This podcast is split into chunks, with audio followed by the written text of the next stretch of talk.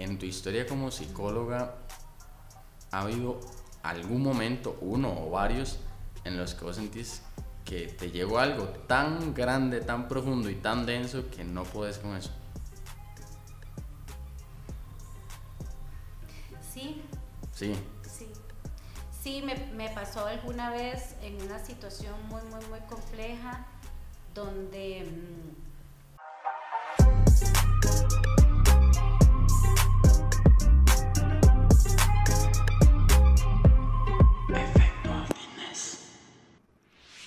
Este episodio es presentado por Gold Gym Costa Rica, una cadena de gimnasios en donde puedes asistir a todas sus clases grupales, utilizar el jacuzzi, el sauna y una de las salas más equipadas de todo el país para realizar cross training.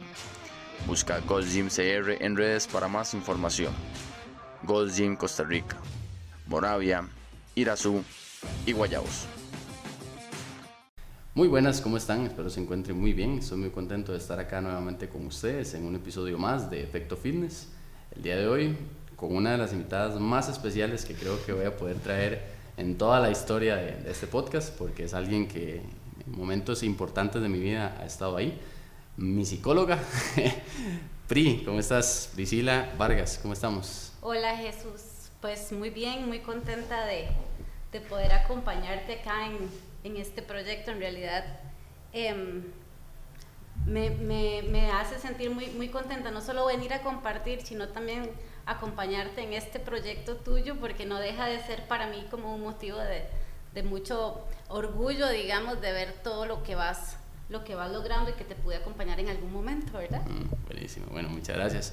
Primero de todo, pues para las personas que, que, no te conocen y demás, pues ya dijimos que cuál es tu profesión básicamente, pero una persona no es solo su profesión, ¿verdad? Es mucho más que eso, entonces contanos un poquito quién sos, a qué te dedicas y una breve descripción sí, tuya. Sí, bueno, eh, Priscila, ¿verdad? Yo soy psicóloga, tengo ya algunos años de estar ejerciendo la, la psicología como, no sé, como sí, ya muchos ratito, años, ¿verdad? ratito, ya tengo ratito. muchos años.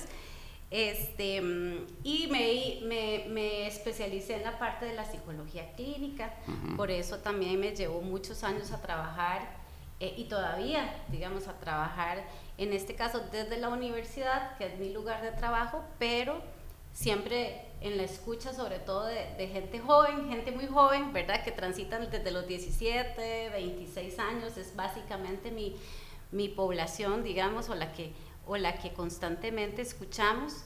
Este, y bueno, también soy mamá, trabajo, ¿verdad? Tengo, he sido paciente también en muchos momentos de mi vida eh, y constantemente lo hago, ¿verdad? Entonces, bueno, yo creo que que un poco ese ha sido mi, mi, mi camino y, y, yo creo que sí, bueno, que el tema de, de, la salud mental y a veces del sufrimiento también, que a veces uno no, no quisiera como conversar mucho del sufrimiento y preferimos como pensar en las cosas eh, más divertidas, más alegres, que por supuesto es necesario hacerlo, yo creo que al sufrimiento también hay que darle un lugar, ¿verdad? Exacto. Entonces, bueno, por ahí vamos. Buenísimo, buenísimo quiero empezar algo, un tema que puede ser súper amplio y que por algo nuestras eh, conversaciones siempre tienden a ser de bastantes horas incluso.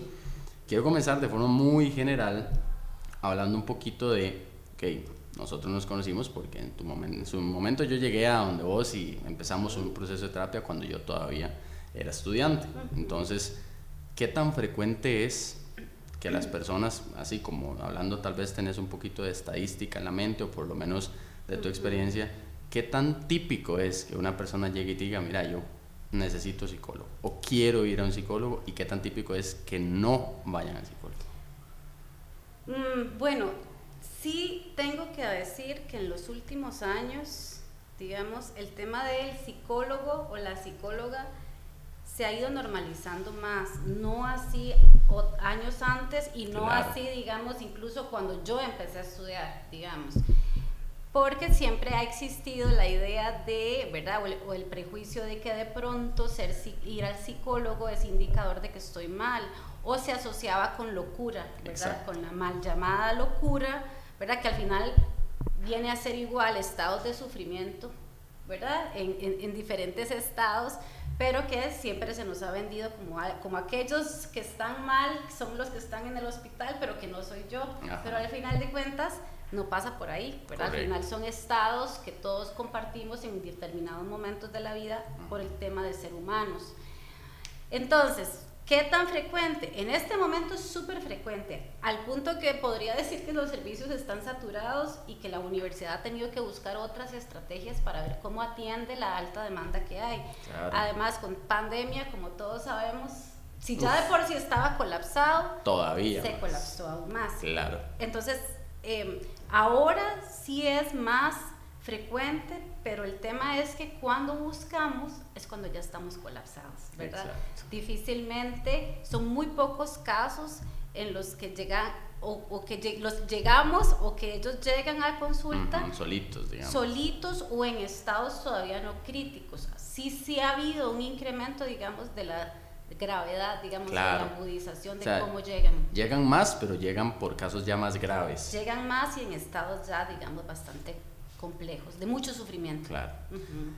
Importantísima, creo yo, la, la, pregunta, o, por lo menos a mí a nivel personal me interesa muchísimo, ¿cómo hace una, una sola persona, cómo te administras vos para tener cada historia de cada persona, cada caso y cada vivencia en una un compartimento aparte dentro de todo lo que tiene que ver con tu mente y con tu capacidad mental, porque tenemos una limitada, ¿Cómo te administras vos emocionalmente para poder con eso y poder también con tu vida a la par? Como, como el manejo, digamos, de, de las, de lo que generan estos situaciones. Claro, claro. Sí, e, es, es, este, es complejo. Digamos, parte del entrenamiento que uno tiene que recibir como psicólogo pasa también por el manejo de esas de esos casos, ¿verdad? O de esas, más allá de los casos, no técnicamente, sino las, lo que generan sí puede haber un nivel de desgaste. Claro. Y lo hay, y ha ocurrido y me ha ocurrido, pero digamos, también por eso es que se requiere también em, el acompañamiento para uno, no solo como paciente, sino también se ocupa super, a veces ocupamos supervisores, digamos, entonces es como en dos vías, ¿verdad? Para, para contención, ya el proceso personal, pero también como terapeuta existe la figura del supervisor, porque porque a veces pueden ser casos tan, tan, tan, tan, tan, tan fuertes. Sí, claro, que ahí no hay quien lo lleve. Sí, sí, sí, Pero bueno, también cada quien tiene que idear estrategias de, de, de, autocuidado. Exacto. ¿Verdad? Y ahí entra todo, deporte, arte, baile, familia, amigos, a veces también la puesta de límites. Bueno, ya cierro por hoy, ¿verdad? Y cada quien tendrá que valorar porque sí, claro que puede generar un desgaste muy fuerte. Claro y de todas esas historias, todas esas cosas que te llegan y te han llegado durante muchísimos años, porque ya son bastantes años dedicándote a eso y a tratar. Desde el 2007. Imagínate, desde el 2007 hasta ahora, cuánta cantidad de historias de personas no, y no, has, pues, no han pasado por vos, ¿verdad? por tus oídos y por tu escucha. De todas esas personas a lo largo de los años, ¿qué tan frecuente es que lleguen por problemas de percepción de autoimagen, problemas de autoestima o problemas, no que, ok, en mi casa tengo una situación gravísima, tal cosa, o es que está pasando tal otra en el trabajo, sino de ellos, de que es que me siento tal cosa, me pasa tal otra, y que es algo que si bien hay que trabajarlo y hay que solucionarlo, pero que vos notas que es, algo que se está creando a la, la, persona misma, una autopercepción que hay que ir deconstruyendo o trabajando. ¿Qué tan frecuente es? Es o sea, es que yo creo que Jesús no podríamos desligarlo de lo otro. ¿Verdad? Entonces, aquí quizá tendríamos como que partir de una, de una, de una diferencia, ¿verdad? Digamos, y, y si quisiera como partir de ahí para explicar la, lo que me estás preguntando. Digamos, todos transitamos en la vida por momentos dolorosos, todos, y el dolor es una reacción y no nos la podemos brincar aunque quisiéramos, ¿verdad? y eso quiere decir dolor por pérdidas, porque se murió, porque terminé, por un diagnóstico, porque me quedé sin trabajo, porque mi familia, o sea, cualquier situación de la vida, ¿verdad? Que yo vivo en ese momento, que yo manejo o que coincido, concibo, perdón, como algo doloroso, algo difícil, y bueno, ¿verdad? Transito ese momento de dolor. Ahora, ¿qué es lo que pasa? ¿Verdad? De yo en ese momento, esa situación de yo pongo en escena todos los recursos que tengo, yo voy a ver cómo hago, ¿verdad? Y yo trato, trato, trato con todas las estrategias de, de, sobreponerme a ese momento. Claro. ¿Qué es lo que pasa, verdad? Que, aparte, que a veces todos esos recursos que yo pongo no son suficientes y empiezo ya como a trascender de un momento de dolor a un estado de sufrimiento, donde yo me quedo como enquistado ahí, como pegado, ¿verdad? Entonces, ¿qué es lo que pasa? Que en este pasaje yo empiezo a hacer interpretaciones de la vida, de los otros, de mí mismo, de mi físico, de cómo yo, de las habilidades que tengo, de cómo se portaron los demás conmigo, ¿verdad? Producto de, muchas veces, de algo de algo, de la vida, exacto, de mi vida, de mi familia, de mi historia, de cómo me decía mi mamá que yo era, de cómo me decía la niña, la teacher o la maestra, o sea, de absolutamente todo, todo, de si yo era el chiquito más popular o la más menos popular o el que se reía, ahí se va haciendo una suma de todo, esa es como la cajita de herramientas que yo traigo. Sí. Entonces, cuando ya llego al momento, ¿verdad? Vivo la situación, se me activa toda mi cajita de herramientas y yo empiezo entonces otra vez a sacar conclusiones de la situación, ¿verdad? Entonces ahí empieza, ok, todo lo que yo pienso, como te decía, sobre mí, y ahí puede ser muy positivo, puede ser muy negativo, podría ser, claro, yo esto ya yo lo pasé, yo puedo, ¿verdad? Eso sería en el, en el escenario ideal, pero también puede ser todo lo contrario, ¿verdad? O nadie, entonces empiezan ideas como distorsionadas de mí, podrían ser, ¿verdad? Y esas son duras, porque es que como es propio, uno puede colaborar, vos como psicóloga puedes colaborar, pero hay un, un switch que solo la misma persona puede llegar a ser. Exacto, porque tenemos, incluso, sí, exacto, como psicólogo vos puedes llegar hasta un lugar, y yo siempre digo, hay un lugar del alma muy, muy profundo que nadie puede tocar, ¿verdad? Sí, Entonces, esas ideas distorsionadas generalmente también tienen que ver, como te digo, cómo leo el mundo. El mundo es un lugar peligroso, es triste, mi familia nadie me quiere, nadie me ayuda, o yo no sirvo, o yo no puedo, o yo soy feo, o yo soy fea, o yo soy gordo, o yo soy flaco, o sea, ¿verdad? La infinidad, ¿verdad? Entonces, cuando ya llegan estos, cuando ya estamos en estos estados, ¿verdad? Eh, donde ya yo no me, no, no, todos los recursos que yo tengo ya no son suficientes. Sí. Colapsé y ahí es cuando empiezo a buscar ayuda, cuando ya no veo solución. Ya. Em, y yo siempre digo, el sufrimiento siempre va a buscar formas de salir y uno lo que hace es taponearlo, ¿verdad? ¿Cómo se taponea el sufrimiento? Con lo que sea. Se, se puede taponear con, con como tratemos de pensar que todo está bien, vamos a tomar con las adicciones, con la comida. Este, yo creo que cualquier cosa. Medida de escape que Cualquier medida de escape. Y no es que esté mal, que yo me quiera, ay, esto me hace, me hace sentir muy contenta, voy a hacerlo. No, es que no estamos hablando de hobbies. Estamos, hablando, de cosas que te perjudican. ¿Verdad? Que me, están, que me taponean, ¿verdad? Entonces, empezamos, por ejemplo, con yo digo, el, sufrimiento siempre va a querer salir, entonces sale en forma de síntomas, ¿verdad? Sí, es cierto. Sale en forma de síntomas. Si lo taponeas con cosas que no te contribuyen, esto, lo otro, por otro lado uno dice, qué raro, me enfermé de tal cosa, qué raro. A veces pasa mucho con los fármacos, cuando la gente está, ah, es que me mandaron no sé qué porque no puedo dormir. No es que el medicamento esté mal, no, no, el medicamento le puede ayudar, pero taponea, taponea, ¿verdad? Entonces, empezamos y llegan, la, como cuando uno está con, con, un frío y empieza a estornudar, el estornudo no es la enfermedad, es el síntoma, ¿verdad? Sí. Entonces llegan a consulta, ¿cuáles son las principales?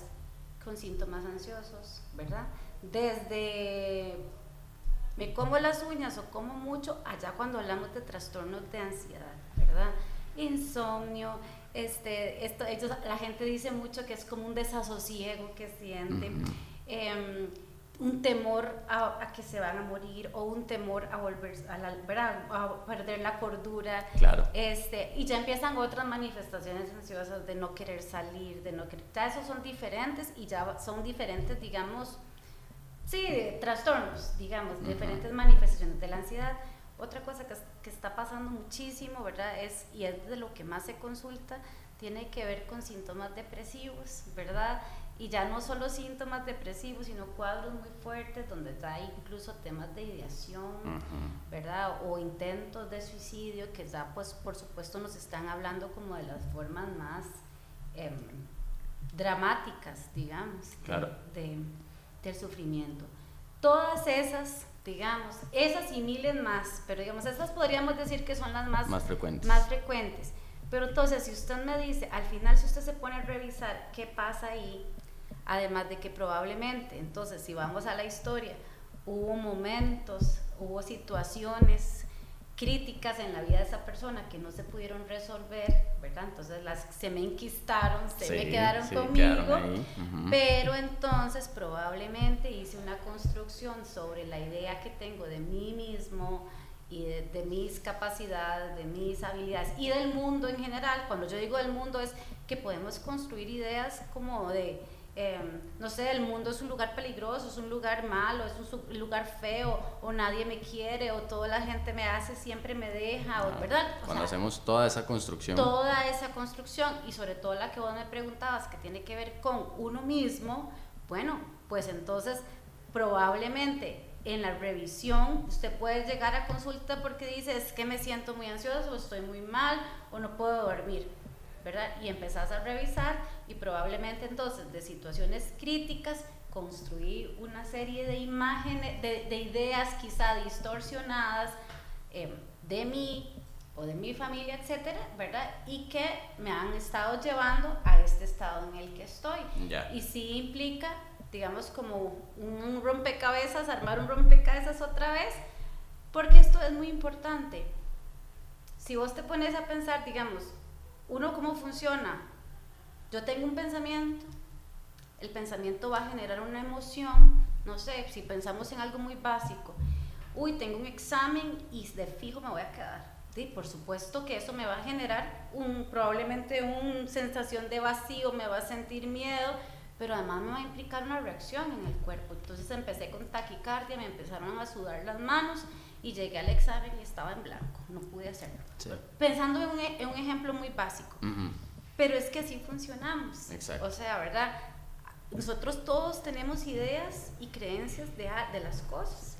Eso tiene una relación directa en cómo, lo sen- en cómo sentimos. Y se manifiesta físicamente. Se va a manifestar físicamente, y con, o sea, físicamente pensando a nivel bioquímico, cómo mi cuerpo empieza a funcionar, qué sustancias empiezo a secretar, qué otras no estoy, ¿verdad? Entonces ahí empieza todo un desbalance em, que me puede generar estados muy alterados o estados muy bajos. Por supuesto. Solo pensándolo bioquímicamente, pero conductualmente también va a impactar cómo yo me comporto, Ujú. ¿verdad? ¿Qué cosas hago? Este, entonces, cuando vos me preguntas sobre, llegan con, con temas de ideas sobre mí mismo, imagínate entonces que sí, que al final de cuentas siempre que llegan va a haber una construcción, a veces, o la mayoría de las veces, distorsionada de sí mismo, de los demás, del mundo, ¿verdad? Y lamentablemente esas ideas distorsionadas van a estar directamente generando impactos en cómo me siento, cómo bueno, cómo pienso, cómo siento, cómo actúo Y lo que me pasa físicamente y incluso. físicamente cómo me está, qué me Sí, está claro. pasando. Qué, qué duro porque es un, es un compendio de sentimientos que al final, como vos misma decís, eh, llegas hasta cierto punto. Y igual, eh, vos como psicóloga hasta cierto punto, la pareja de esa persona hasta cierto punto, los papás o los hermanos hasta cierto punto. Algo importante para que me pongo a pensar que quizás hay o muchas o, o pocas, pero hay alguien tal vez que nos está escuchando y que escucha el programa ahorita y que se siente, sabe que tiene como su ansiedad, que se siente mal, que se siente triste, pero ¿cómo puede ser una persona? Porque a las personas a veces eh, buscan mucho eh, etiquetas, digámoslo así. Es que tengo X o tengo X, y, y incluso a uno como ser humano le ayuda incluso a empezar a resolver ese problema si le, primero le ponen nombre, ¿verdad? Si no sabes ni siquiera qué sentís ni qué tenés, Sí. de ahí no, no vamos a avanzar. Obviamente es todo un mundo, por algo hay que ir a terapia, recomendación que la vamos a, decir muchas veces acá, eh, no, eh, no hay que estar mal para, para ir a terapia psicológica, más bien todo lo contrario. Para estar bien o para seguir bien hay que estar en constante terapia, todo el mundo debería de hacerlo. Pero ¿cómo puede hacer una persona para tratar de identificar si realmente está sufriendo algo tan serio como por ejemplo la depresión? Hay, como lo, por ejemplo, también, como lo hacen ustedes al interno, hay criterios así, casi que un test y si lo cumple sí o no, o es algo muy complejo de descifrar y muy circunstancial también, muy subjetivo.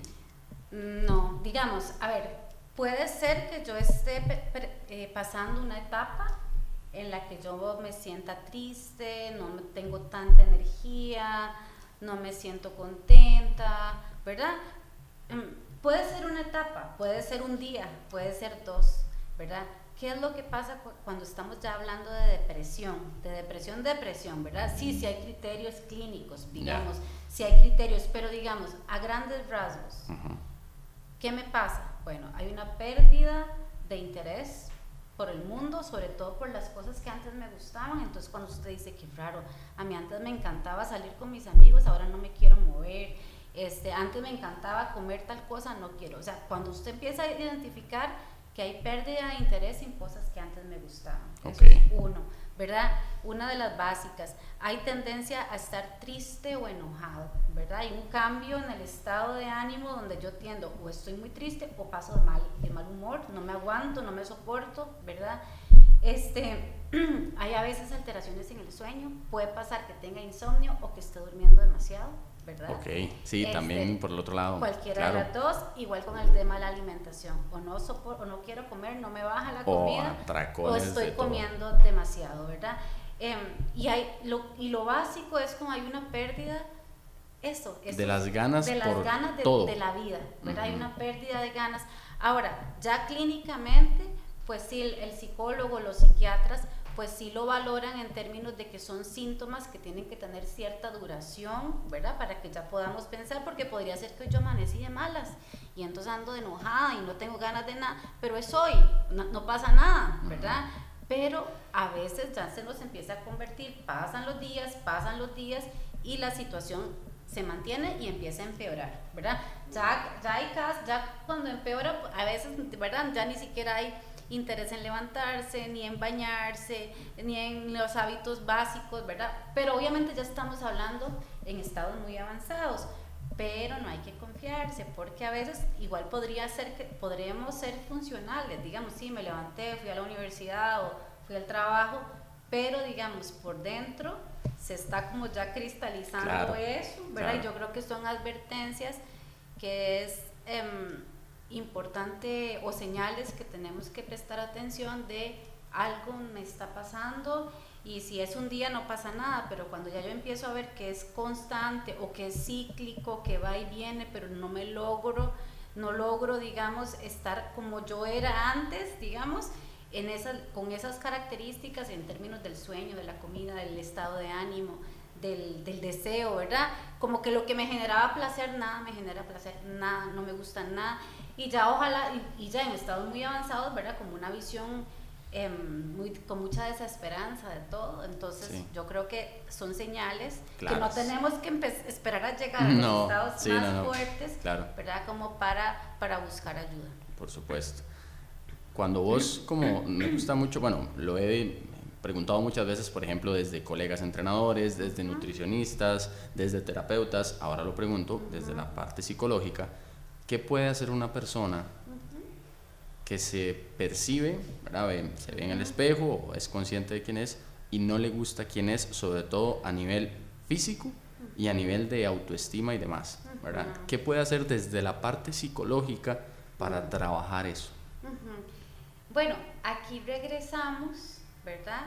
A este tema de cómo, qué ideas construí de mí, ¿verdad? Porque el autoestima, la autoimagen, ¿verdad? Entendida como cómo me veo, auto es cómo, cómo pienso que me veo. Exacto, ¿Cómo, y cómo pienso que me ven. Sí, exacto. Y el autoestima, cómo lo valoro, esa imagen que yo veo, cómo la valoro, positiva, ¿verdad? Etcétera, ¿verdad? Es súper complejo el tema de la autoimagen. Uf, claro.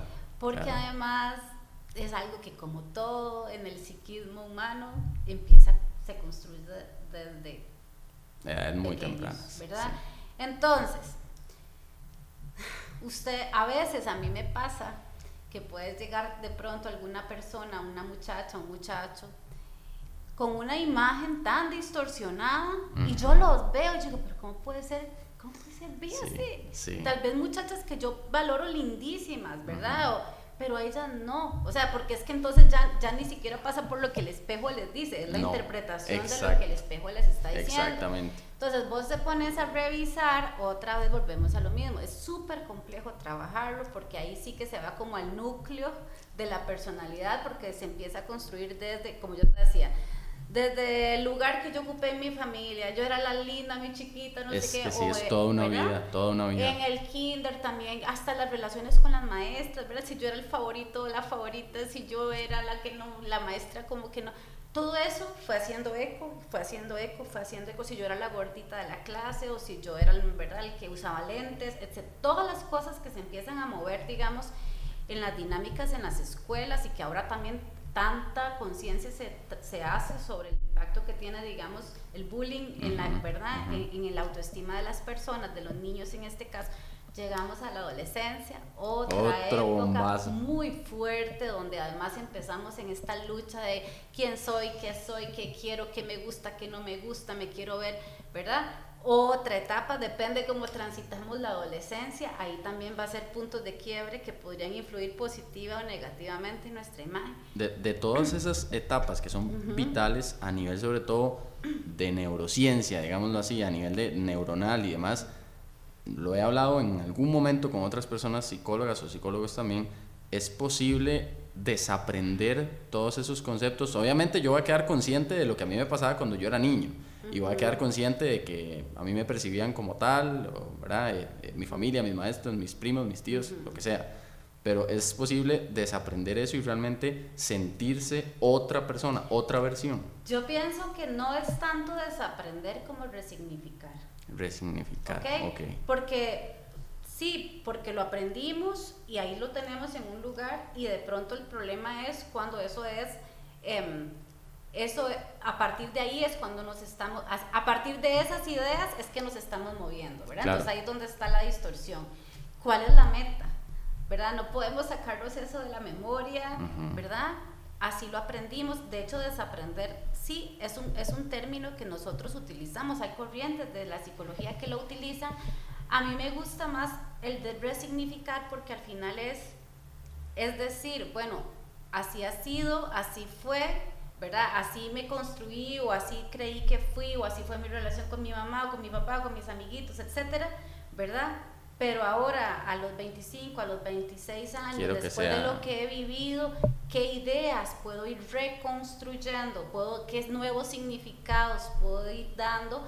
con lo que sí, con las otras cosas que he vivido, ¿verdad? Y con lo que vivo en el momento. Con lo que vivo en el momento y lo que quiero vivir, ¿verdad? Entonces, por eso, como, como resignificar, bueno, fue así, así fue mi vida, o así fue mi niñez, así fue mi adolescencia, ¿verdad? O este es el cuerpo que tengo también, ¿verdad? También. Esta es la genética que me tocó, ¿verdad? Pero bueno, ¿qué hago con eso? ¿Puedo hacer algo? ¿Verdad? Y yo creo que siempre se puede hacer algo. Sí, siempre, se puede hacer algo, ¿verdad? Pero entonces, claro, esa es la meta y esa es la meta terapéutica, ¿verdad? Porque de muchas situaciones críticas y de vida no podemos cambiar ya, no podemos hacer nada. La mamá que tenemos nos tocó, el papá que tenemos nos tocó, la historia que tuvimos nos tocó, pero con lo que tengo, ¿qué puedo hacer? Eso, eso es muy difícil y también es muy complicado cuando hay una persona que, eh, que tiene, todos tenemos obviamente pues nuestra historia, ¿no? nuestro pasado y demás, pero qué difícil salir de ahí. Qué difícil, porque vamos a lo mismo, no es olvidar quién fui, porque es que jamás, es, es parte de, es, es parte de mi, de, mi sombra, de mi historia y ahí va a quedar. Pero resignificarla, como dijiste vos, tomarla como algo que ya no está vigente, como algo que formo parte de y me ayudó a ser quien soy ahora, pero tratar de que eso no me incumba ahorita. Y es muy difícil, ¿por qué? Porque una persona, volviendo a la pregunta que, que es de la que estábamos hablando, de qué puede ser una persona que se siente como insegura y que no está satisfecha, al rato y cuando pasan los años ya se siente mejor que antes y el, y el hecho de pensar igual que antes no lo deja ver el presente. O sea, tal vez ya bajó de peso por alguna situación o si era algo, si era alguien que no sé, que toda la vida había tenido eh, inseguridad por ser pequeño y pegó un estironazo porque era en edades de adolescencia y ya ahora no, pero hay, pero se sigue viviendo. Exacto, y sigue viviendo como con esos complejos, esas cosas y los típicos comentarios de, no, es que a mí toda la vida me ha costado tal. Sí. No, es que a mí, yo siempre he sido inseguro, yo, a mí siempre me ha dado pánico hablar en público. Y tal vez, ok, sí, porque es algo que es una personalidad, pero tal vez ya no tanto como antes. Y la gente ni siquiera se, se pone a pensar qué tanto es ahora, a día de hoy, tan vigente ese criterio que yo tenía de mí.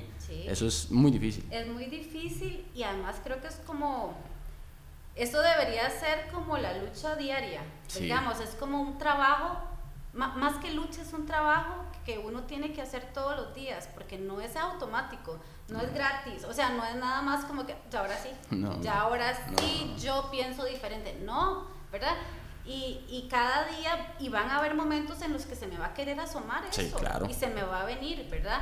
Y es donde tengo que estar como en ese constante ejercicio de, de ser crítico conmigo mismo, ¿verdad? Y de decir sí que sí, que no, y a veces hasta, hasta tomar conciencia y decir, mm, esto, eso, esto está hablando de mí hoy o es que se me quiere salir, ¿verdad? Y estar como en ese, en ese ejercicio. Yo sí creo que es un trabajo em, que requiere esfuerzo constante, así como, no sé, como para, para, entrenarse requiere disciplina y, y todos los días, es que yo creo que en estas otras áreas también. también, porque no es fácil, no es mágico y, incluso el proceso terapéutico implica trabajo, no, no porque uno va a una sesión no, ya hombre, No, para nada. Em, y tampoco el psicólogo tiene, tiene las, ¿verdad? Como todas las respuestas o, me va a aliviar todo. Sin embargo, más bien el principio es que esta posibilidad de hablar,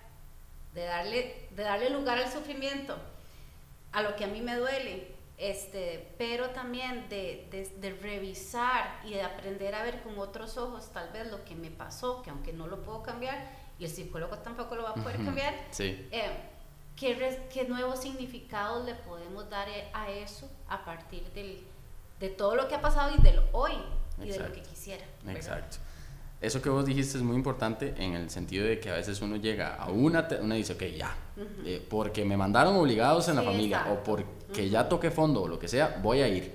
Ya no puedo con esto, voy a ir. Voy, me busco el psicólogo, pago o lo que sea.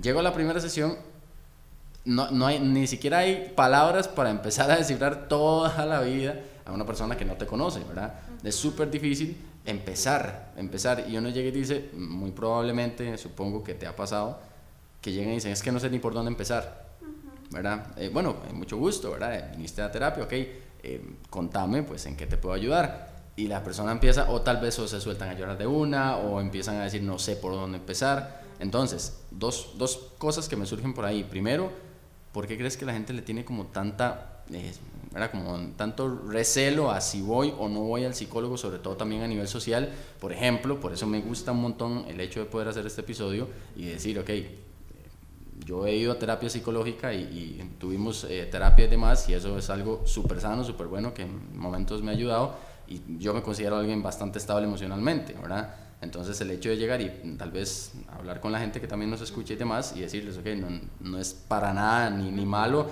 ni algo que me tenga que avergonzar, ni algo que la gente se va a enterar y es que piensan que estoy loco. Entonces, primero, por eso, ¿por qué crees que las personas tienen como tanto recelo a ir o no ir al psicólogo? Yo pienso que, bueno, un poco como lo decíamos al inicio, toda esta mala fama del, del espacio de psicología tiene que ver como con esa imagen de eh, la locura, ¿verdad? Yo creo que el tema de la locura a lo largo de la historia, porque siempre se, se construyó como que el, quién es el loco es ese que está ahí, pero no soy yo, ¿verdad? Eso de que al final, y, lo digo así a propósito, utilizo la palabra locura porque ha sido parte como de la crítica que, que se ha hecho de, de, al final la locura no es esa, este que está allá, es que eso, al final nada más son estados de sufrimiento que, se, ¿verdad? que cada, cada persona los va eh, manifestando de maneras distintas, ¿verdad? pero que al final es, una, es parte de la condición humana, no, no la locura como tal, sino los, estados de sufrimiento. Pero entonces, con esa, y, y por eso es que eh, históricamente, ¿verdad? Eh, las personas que tenían algún trastorno eran aislados, eran hospitalizados. Sí, hace mucho tiempo. Sí. Entonces, Primero creo que por ahí, ¿verdad? Porque entonces irse a un espacio de un psicólogo o un psiquiatra era decir eh, algo no anda bien, ¿verdad? ¿Cuál es esa diferencia para tal vez alguien que no la tenga muy clara? Los psiquiatras, ¿verdad? De formación son médicos y es una especialidad de la medicina. Entonces, los psiquiatras em, van a trabajar también con las manifestaciones psíquicas, con los síntomas de, las, de los pacientes, ¿verdad? Pero como médicos van a utilizar principalmente medicación, ¿verdad? Em, hay cuadros o hay situaciones, bueno, que, que, requieren medicación. También hay otra línea, digamos, de la, de la psiquiatría que también ya va abriéndose un poquito más como a la escucha, no solo a la medicación pero bueno, en esencia es eso, son médicos y van a tener más, eh, más formación en toda la parte bioquímica y farmacológica. Los psicólogos no son médicos de formación, ¿verdad? Es otra disciplina y que principalmente va a utilizar la terapia. Ya. La Entonces, regresando a tu pregunta, sí, yo creo que pasa por ahí y yo también creo que pasa por el la resistencia que hay a hablar del sufrimiento. Sí, es cierto. Porque es que implica irse a abrir, bueno, como vos decías, alguien que no tengo idea quién es, y le tengo que ir a abrir mi corazón y mostrar un montón de cosas. Vulnerabilidades, Muchas vulnerabilidades, ¿verdad? Entonces, y a veces hablar del sufrimiento, trabajar el dolor, no es sencillo tampoco, porque a veces hay que irse a enfrentar con cosas Sí, claro. Que vuelven a doler. Claro. Pero es que a veces para sanar ocupamos pasar, pasar, pasar, ¿verdad? Como si uno tuviera una herida y se la tienen que lavar, se la cosen, se la lavan y duele y esto y que los hilos se los quitan hasta que logra cicatrizar, pero hay que pasar por ahí para que se pueda sanar. E, es, es igual. Es igual. Es igual. Entonces, por ahí va. Yo creo que por ahí va. Hay todavía un prejuicio, un estigma que yo creo que cada día es menor. Sí, eso es muy bueno, eso es muy bueno. Y además que poner en la mesa el dolor de cada uno no es fácil, porque muestra toda la vulnerabilidad, exactamente como lo dijiste. ¿Y por qué crees también que se da, pues como, como psicólogo y que también obviamente compañera de un montón de psicólogos, de colegas tuyos, ¿Por qué crees que se da e-, ese, ese comentario social que ronda de que, ah, es que total los psicólogos están locos, ¿verdad? No, es que hay mucho loco en, en, psicología o los psicólogos de tanto escuchar terminan locos. Sí. ¿Por qué crees que eso se da también? Sí, yo creo que también eso es, ¿verdad? Es, es, un, es un estereotipo. Mm, pienso que tal vez por eso mismo, ¿verdad? Por este constante contacto con el dolor de otros ¿verdad? O con cuadros, digamos, muy, muy severos, es la, la, percepción de que de pronto también todos terminan locos. Yo creo que al final, más allá de eso, los psicólogos, principalmente, bueno, los que, los que conozco, eh, yo creo que tienen son personas en su mayoría muy responsables y además que tienen un compromiso muy fuerte con el trabajo Em, con la clínica, un compromiso con, con, con, con, la escucha, digamos, y eso también hace que sean personas que se trabajan mucho, ¿verdad? Eh, cuando digo que se trabaja mucho es emocionalmente, ¿verdad?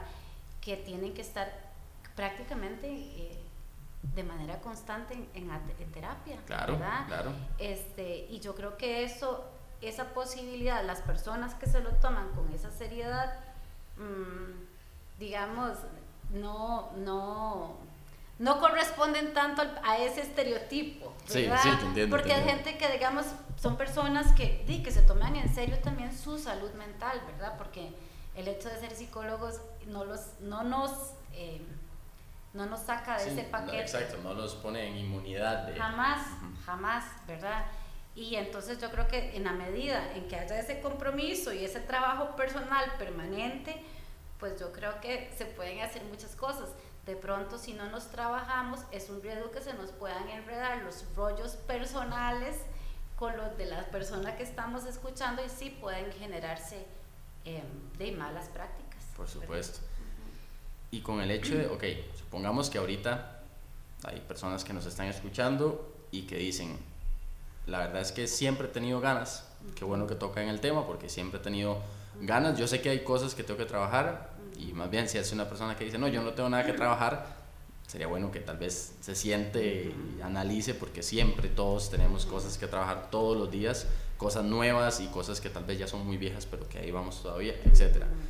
Pero una persona que llegue y dice, tengo ganas de, irme, me nace o, ya que tocan el tema me están haciendo la gana, pero ¿cómo puedo hacer? Entonces, ¿cómo puede hacer una persona, sobre todo, ya digamos, de, pues, ahí es elección de cada quien, el que le quede más cerca o el que le cobró mejor o lo que sea, pero llega el psicólogo, ¿cómo puede hacer para aprovechar sobre todo esa primera interacción? Porque las personas que han pasado, que hemos pasado por terapia, sabemos lo engorroso que puede ser, ¿verdad? Y que si no se le saca un buen provecho, de, la persona tal vez dice, no, mejor no vuelvo, ¿verdad? Entonces, ¿cómo puede hacer un cliente, un, un paciente, una persona que llega a terapia para sacarle provecho a esa primera consulta?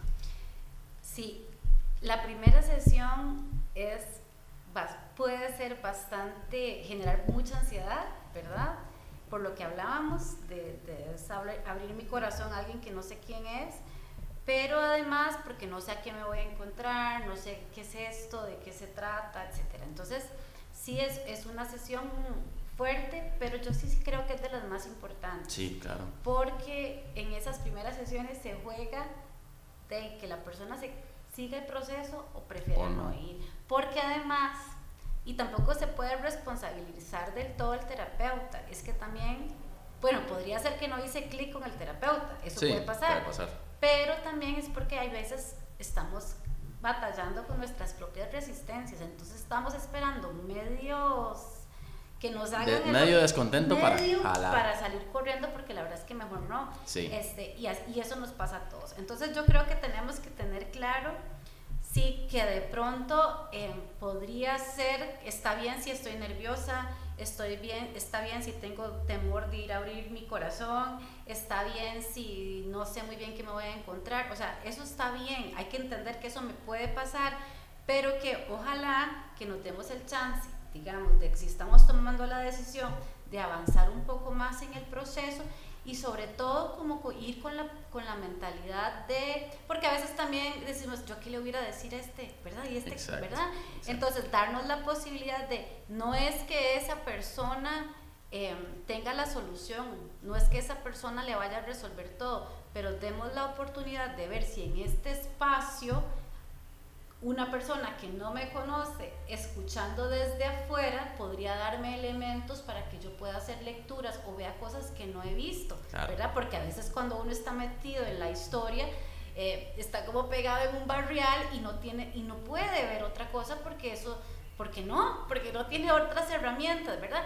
Entonces yo creo que la, ¿qué sería? Pues ir con la, si toma la decisión, realmente em, hacerlo con una Em, con una disposición, hacer un esfuerzo, es decir, puede ser que me den ganas de salir corriendo, ¿verdad? Pero bueno, ya sé que esto es algo que me puede pasar y que además no me pasa solo a mí o a usted, es algo que pasa, porque, porque cuando algo nos da miedo también una reacción humana es salir corriendo, eso lo hacemos, es como una reacción muy primitiva, de hecho, ¿verdad? Donde si no sé, si estoy y me va a atacar un, un animal, voy a salir corriendo para defenderme es lo mismo en estos espacios donde yo me siento que me, ¿verdad? algo me genera temor, pues puedo salir corriendo. Entonces entender que esas son reacciones que puede ser que me den ganas de hacer, ¿verdad? Pero que ojalá que si estoy iniciando le dé, le dé posibilidad al espacio. Ahora bien, si ya ha pasado el proceso, no te, uno no se siente cómodo, hay posibilidades de buscar otra persona. siempre van a haber posibilidades y siempre van a haber personas con las que yo pueda hacer mejor enganche eso te iba a decir que, obviamente, como, así como hay tipos de entrenadores, unos que son súper conchos y eh, ¿verdad? te tratan súper militar y hay gente que eso le encanta y le funciona, hay gente que le huye a eso y lo que menos quiere es que lo traten así. Entonces no es que uno esté mal o otro esté mejor, sino que son tipos.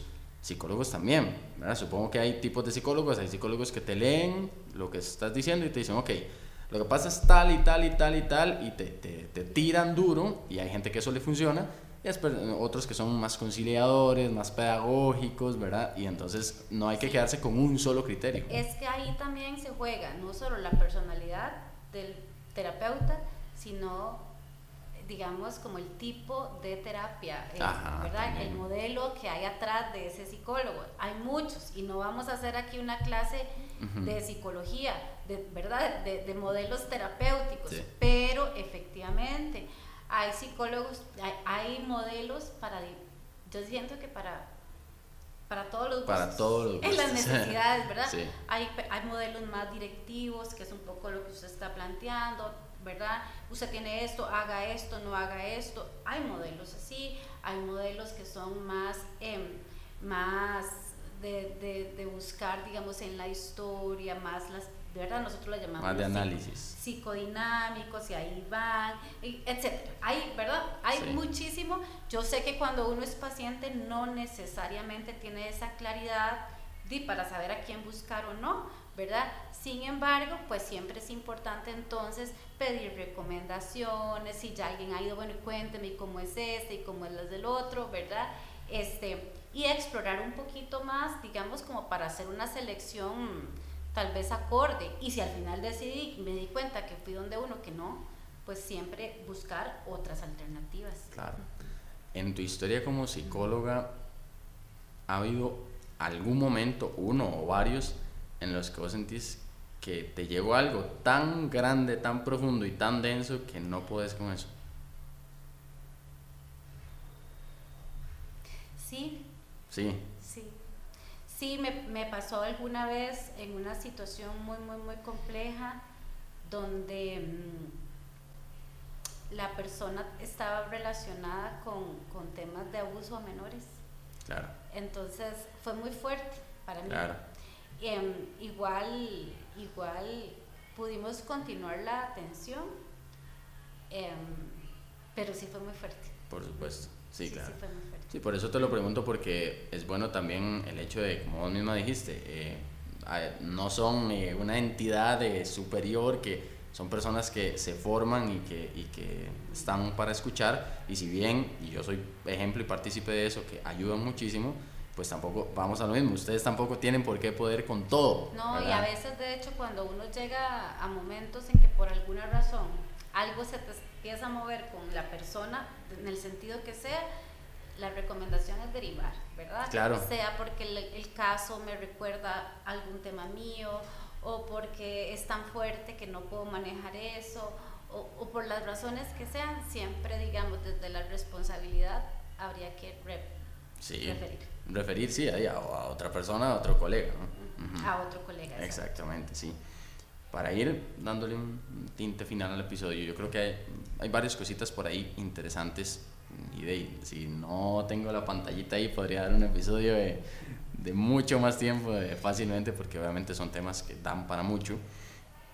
Pero yo siento que hay, hay momentos cuando uno lleva un proceso, todos llevamos nuestros propios procesos, y no uno, cada quien lleva varios procesos a la vez, y es normal, es parte de la vida. Cuando uno tiene esos procesos y vas y avanzas y otro peldaño y otra escalerita más. De un pronto a otro te llegan pensamientos intrusivos. Eh, es muy normal que estás superando un proceso, vas trabajando algo y no te das cuenta, no sé, llevabas hasta la una de la tarde bien y ahí algo pasó y ¡pum! Un pensamiento y hasta que te sube el pensamiento. Es un pensamiento, es algo que está en tu mente y de un pronto a otro te genera algo. Entonces te acordás y tenés algún tipo de respuesta, ya sea por lo menos por el 2, 3 segundos que te acordás, te pones triste o ya no querés eh, comer o ibas a salir y ya mejor ya no salgo. Pensamientos intrusivos que son desencadenantes, pequeñas explosiones mentales ahí, que algo sucede. ¿Cómo podemos, no, no controlar, porque eso es imposible, bueno, eh, creo que es imposible controlar a la perfección los pensamientos, ¿verdad? Es algo demasiado complejo y volátil, es como pensar, yo quiero soñar tal cosa y acostarse y soñárselo, eso no funciona así. Pero ¿cómo podemos hacer todas las personas para tratar de empatizar un poquito más con esos pensamientos intrusivos y que no nos vayan a hacer bajar, no nos vayan a retroceder un proceso que llevamos también. Sí, lidiar con los pensamientos intrusivos o como yo te decía ahora creencias distorsionadas, pero digamos esto de intrusión sí, porque eso exactamente es eso, de la nada pueden aparecer y tal vez yo vengo trabajando fuertísimo y estoy súper bien y, y ahí donde vos lo señalas no solo lo pensaste, es que tuviste una reacción y ya lo sentiste en el cuerpo y eso podría afectar la, tu reacción el resto del día. Claro. ¿Verdad? O tu conducta. Entonces, hay, como varias posiciones. Uno no los quiere sentir y uno desearía que lleguen y que sabe que pensamiento, o sea, ya me lo quito, lo bloqueo y sigo. ¿Verdad? no es tan sencillo como vos lo planteas de decirle váyase, no quiero, ¿verdad? Em, yo a veces creo que la mejor forma de hacerles frente es dejándolos llegar, recibiéndolos, decir qué mal otra vez, me acordé, me estoy sintiendo así, mire, ya hasta sentí en el estómago, tal, o sea, dejarlos, dejarlos, desafortunadamente darles la bienvenida, decirle, ok, otra vez, aquí estamos, ajá, lo sentí, lo pude sentir aquí en la panza, lo sentí aquí, quedé sin energía, iba a ir y ya no quiero, pues no va, ¿verdad? Pero como darles esa acogida, porque a veces entre más resistimos que aparezcan, ¿verdad? Entre más quiero que desaparezca, más persiste. Entonces, a veces, digamos, darle la posibilidad de que surja, emergente, está bien, ¿verdad? Vamos a darle, ahora, dependen, ¿verdad? No es que vamos a convertirlo en estado permanente, siempre y cuando sea intrusivo, apareció, lo recibo, lo siento, me permito sentir lo que me está generando, es más probable que pase a que si nos agarramos y ¿verdad? tratamos de resistir, resistir, resistir, a veces más bien hacemos que permanezca. También, digamos, otra de las recomendaciones es cuando se nos empiezan como a aparecer y empezamos a sentir un poco como perder, como estoy perdiendo el control en términos de me, se está apoderando de mí, ¿verdad? Siempre como buscar, em, como, como, como, como lo planteo, como aquel mecanismo que me ancle a tierra otra vez. Ok. Esto, un, cable de conexión a tierra. Un cable a tierra. Esto no podríamos decir qué es porque así tiene que ser como una exploración muy personal. ¿Qué me conecta a mí? ¿Qué me trae a mí otra vez en el aquí, en el ahora donde estoy? ¿Qué me trae a mí paz? Algunos podría ser hacer ejercicio, salir a correr, a otros podría ser escuchar música, otros podría ser tomar una ducha, no sé, ¿verdad? Es como algo que en ese momento de, que me quiero como perder un poquito el control o llevarme a un estado emocional medio crítico, ¿verdad? ¿Qué me sirve a mí en ese momento? Y hacerlo, ¿verdad? Y hacerlo. A veces podría ser salirse de la escena, irse para otro lugar, estar solo o más bien buscar compañía o hablar, ¿verdad? Podrían ser como mecanismos que a usted lo ayuden, ¿verdad? Como hacer manejo de ese momento, ese cable a tierra. Sin embargo, yo a mí me funciona más em, esta posibilidad de llegó. Sí, la verdad es que no, estaba contenta y ahora me siento un poco como que me aburrí, estoy un poco. Sí. Está bien. Es, es lo, que, lo que está pasando. Incluso a mí, por ejemplo, algo que también me funciona mucho, como lo decís, no llegar y decir. Eh, como intentar quitarlo de la mente, intentar huir, sino llegar y va a sonar raro lo que voy a decir, pero quedarse un momento ahí. Es que es eso. ¿verdad? Sentarse ahí en el ojo del huracán y decir, bueno, y al rato, depende de la estabilidad emocional de la persona, de un montón de cosas, pero a veces te das cuenta que no es tan grande como vos pensabas, es mucho más la idealización que tenés de, de ese sufrimiento o de esas cosas que estás pasando y si sí, si con todo y todo tu parte racional te dice, no, sí, sí, sí, es algo grandísimo y lo que sea, pues entonces igual no lo podemos quitar de, de un rato a otro, más que es algo tan grande, ¿verdad? Sí, yo también coincido con eso. Y cuando yo te decía esto, como que aparece, como acogerlo, llegó, y me siento triste, me siento, me siento triste, sí. Pues que fue, eh, me siento así, o es muy feo, o me dolió tanto, o tal, ¿verdad? Pero yo lo que creo, digamos, y algo que aprendí de un paciente Jesús hace muchos años, que él lidiaba con un trastorno de personalidad muy fuerte. Ahí no estamos hablando de síntomas, o sea, era un tema fuertecito, ¿verdad? Y él entraba en situaciones de crisis fuertes, digamos, constantes cada cierto tiempo, digamos, no era un estado transitorio, era un estado permanente, era un, tema estructural. pero lo que te quería contar es que él ideó una estrategia él solito, ¿verdad? De cómo lidiar con esas crisis. Entonces dice que cuando él estaba muy feliz, cuando él tenía un día muy feliz, él se tomaba fotos, ¿verdad? Y él las pegaba, a veces las tenía pegadas como en su cuarto. Entonces, entonces él decía, ¿por qué lo hago? porque yo sé que me van a venir las crisis.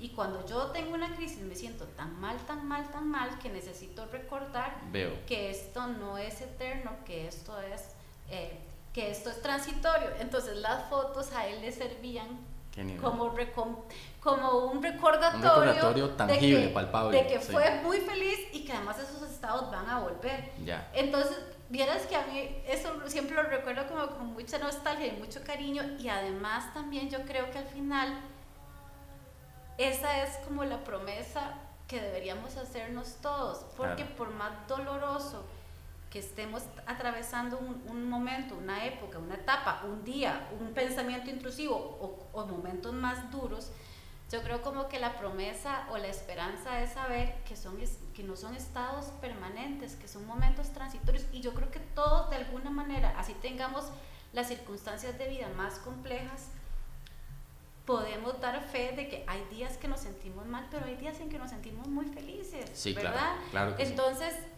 como que esa posibilidad de decir, hoy estoy así de mal, pero esto no es mi estado permanente, yo sé que van a haber tiempos mejores y no como una idealización, sino porque ayer tal vez yo, ayer me la pasé súper feliz con mis amigos, aunque hoy me siento triste, como esas, esas, esas posibilidades de decir, pucha, sí, ahorita me llegó el pensamiento intrusivo y me, y me siento triste. Bueno, sí, pero, pero me va a pasar. Yo creo como que con esa, ese ejercicio de no pensar que las crisis son estados permanentes, nos da la posibilidad de, de empezar a construir como nuevas rutas, ¿verdad? Y a no tomar decisiones, digamos, irreversibles en momentos de crisis, ¿verdad? Que hay, en esos momentos de crisis es donde se toman decisiones eh, que ya no tienen marcha atrás, ¿verdad? Y yo a veces digo, ay, si esta persona en ese momento hubiera podido, que claramente no lo pudo hacer porque estaba en un momento de mucho dolor, ¿verdad? Como pensar que, que, quizá en otro momento sí podía ser distinto. Entonces, bueno, la anécdota de las fotos que hacía él, a mí me pareció como un mecanismo está, de él, está muy chiva. ¿verdad? Como, claro, porque cuando usted se toma una foto un día en el que usted está siendo muy feliz, pero así genuinamente feliz, cuando usted ve la foto no solo se ve usted, sino que usted recuerda el día y se recuerda, ay, este día fue Y también que recordás que es parte de tu vida y que van a volver momentos así, que no es esa no es la foto del último momento o que depende de vos. Exactamente, exactamente. Entonces vieras que eso me lo, me lo dejé y siempre me da vueltas y yo creo que es una herramienta, es como un constante que uno debería acordarse en esos momentos oscuros que tiene en la vida, porque los hay y los va a seguir teniendo pero como esta posibilidad de decir, sí, pero esto no es un estado permanente. Exacto, muy bien.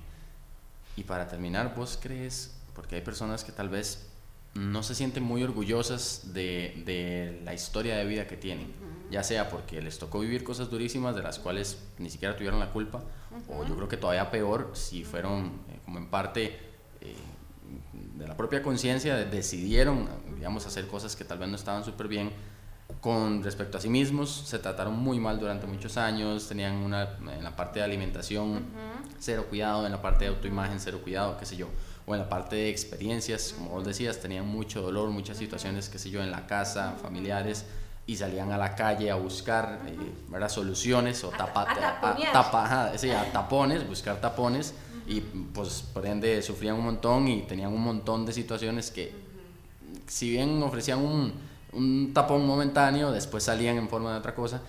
Y tal vez yo lo creo también que las personas pueden resignificar todo eso y ser una mucho mejor versión, más madura, más consciente. ¿Vos crees que es mejor una persona que haya pasado por un montón de ese tipo de cosas y que tenga como un pasado muy, eh, digámoslo, eh, quizás como muy cargado, ¿verdad? Muchas cosas que tal vez no fueron nada positivas, que es mejor eso y que sea una persona pues más consciente hoy en día a una persona que ha tenido quizás pues una vida un poquito más light, más llevadera y que nunca ha tocado fondo tantas veces. ¿Vos crees que es un poco mejor el hecho de, digamos, las personas que dicen, bueno, yo tengo un pasado que es muy duro, pero no me tengo que sentir mal porque eso me ha hecho quien soy, a la par de alguien que tal vez incluso por desconocimiento, porque no conoce nada, no conoce la calle, no conoce salidas, no conoce eh, los tapones que vos decís, puede ser también un poco eh, pues imprudente en algún momento que le toque alguna situación porque no sabe eh, ni lo malo ni lo bueno, ¿verdad? Sí, yo pienso que al final de la vida de cada quien, ¿verdad? la vida tiene como sus propias formas de irnos llevando a, a, procesos de crecimiento. A algunos no cabe duda que sus historias de vida son muchísimo más fuertes o más dolorosas que otras. Em, pero yo creo que al final de cuentas, si mi historia es extremadamente dolorosa o si mi historia ha sido, digamos, como más bondadosa, al final de cuentas, la posibilidad de que las dos personas lleguemos a un punto del camino en el cual em, tengamos crisis o tengamos que volver a empezar de cero, ¿verdad? Tanto el que tuvo la historia bondadosa como el que estuvo la historia difícil, digamos, siempre van a haber las posibilidades, ¿verdad? Siempre van a haber posibilidades. Ahora, es probable que la persona que tuvo una vida bondadosa, si fue así, pues es probable que en su mochila tenga más herramientas, es muy probable, ¿verdad? Eh, pensando en que la vida bondadosa no es que solo le tocó fácil, sino que tuvo familia, esto, lo otro, y entonces tiene más herramientas. Es probable que la persona que tuvo una vida más, eh, más dolorosa, pues haya tenido que desarrollar o buscar o ver de dónde propias como podía. como podía, ¿verdad? Pero al final, em, este de la vida dolorosa probablemente ha tenido que hacer muchos esfuerzos para sobrevivir y es lo que ha logrado construir. Ahora, eh, pues la vida yo creo que da oportunidades a todos y aunque yo tenga una vida con mucha historia de sufrimiento o con herramientas medias chuecas que he tenido que desarrollar, al final son las que he podido y siempre, hay, siempre es un buen momento, ¿verdad? Como para empezar a resignificar, reconstruir eh, tanto la vida como las herramientas o buscar nuevas herramientas. Entonces yo creo que al final lo importante es, si historias de historias hay, todos tenemos herramientas distintas en la mochila, algunas más sofisticadas, otras más precarias tal vez, pero que, em, que eso no nos determina, ¿verdad? que eso, eso siempre va a haber una posibilidad de reconstruir, de buscar, pero que a veces no lo podemos hacer solos. Exactamente, muy bien, eso es súper importante. A veces no podemos saber, uno, uno trata, todo el mundo trata solito. Sí, sí, todos tratamos. Pero llega un momento en el que sí hay que decir cuando ya no puedo yo sola. ¿Y cómo podemos identificar eso? Es súper amplio y supremamente difícil decir con esto y esto. No, jamás, es todo un mundo. Pero ¿qué cosita le pueden ayudar a alguien a decir, ok, sí, no puedo solo?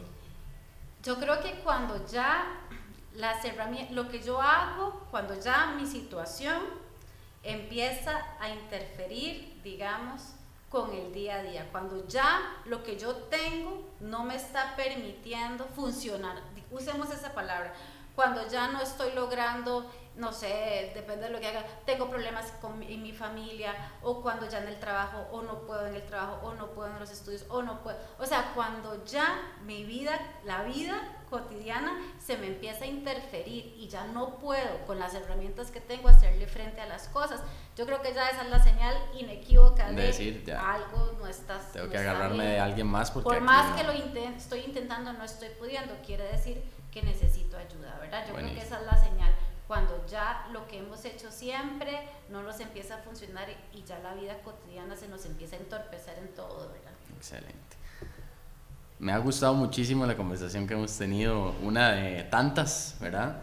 Y creo que mm, es súper importante. En, en estas, eh, estos episodios que estoy llevando ahorita, yo pensé bien como a quién quería traer y cómo lo quería abordar y creo que una perspectiva un tanto diferente, así como he traído a personas que no tienen nada que ver directamente con, qué sé yo, con que son entrenadores o con que trabajan en algo así, ¿verdad? Lo que tenga que ver, o que son deportistas de élite o lo que sea, que también me gusta mucho eso, darle ese tinte. ¿Por qué? Porque esto es parte de, una, de un efecto mental que tenemos todos, de una concepción propia, y al fin y al cabo tiene que ver mucho con el efecto fitness, que es lo que, lo que hacemos nosotros, ¿no? ¿Por qué? Porque el fitness, según muchas de las personas a las que les he preguntado, tiene que ver con la salud y bienestar, no solo físico, sino mental era integral. Y entonces me gustó mucho eh, tener el chance de integrar esa parte también como consejo una vez más para todas las personas que nos escuchan y que quizás nunca han ido a terapia, vayan, busquen eh, terapia psicológica, creo que es algo, es como eh, esperar hasta tener la espalda hecha leña y que literal no me puedo sentar en la silla para ir a un terapeuta físico.